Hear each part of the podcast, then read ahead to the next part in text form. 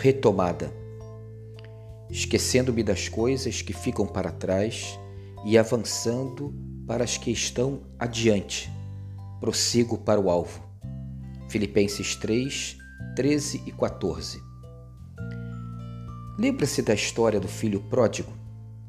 Após abandonar a casa do pai, ele desperdiçou sua herança numa vida de farra e de péssimas escolhas ele perdeu cada centavo.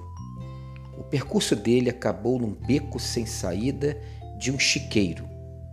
Um dia ele estava com tanta fome que se inclinou sobre a pocilga, inalou aquele cheiro e sentiu vontade de comer a lavagem dos porcos.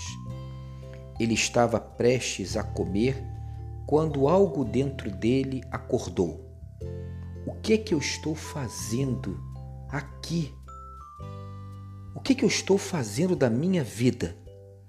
Aí ele tomou uma decisão que mudou tudo para sempre. Eu me porei a caminho e voltarei para o meu Pai.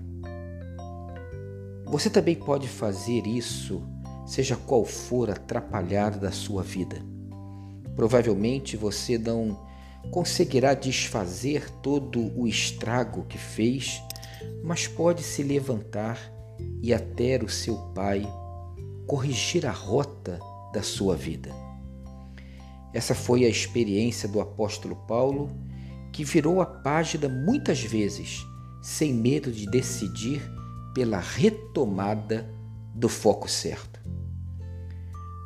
As verdadeiras barreiras sempre estarão dentro de nós mesmos. Cair numa pocilga fede, mas permanecer nela, com certeza, é a maior das idiotices.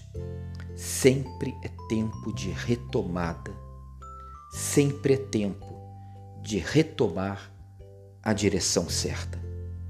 Um dia abençoado e abençoador para você. Um dia de retomadas.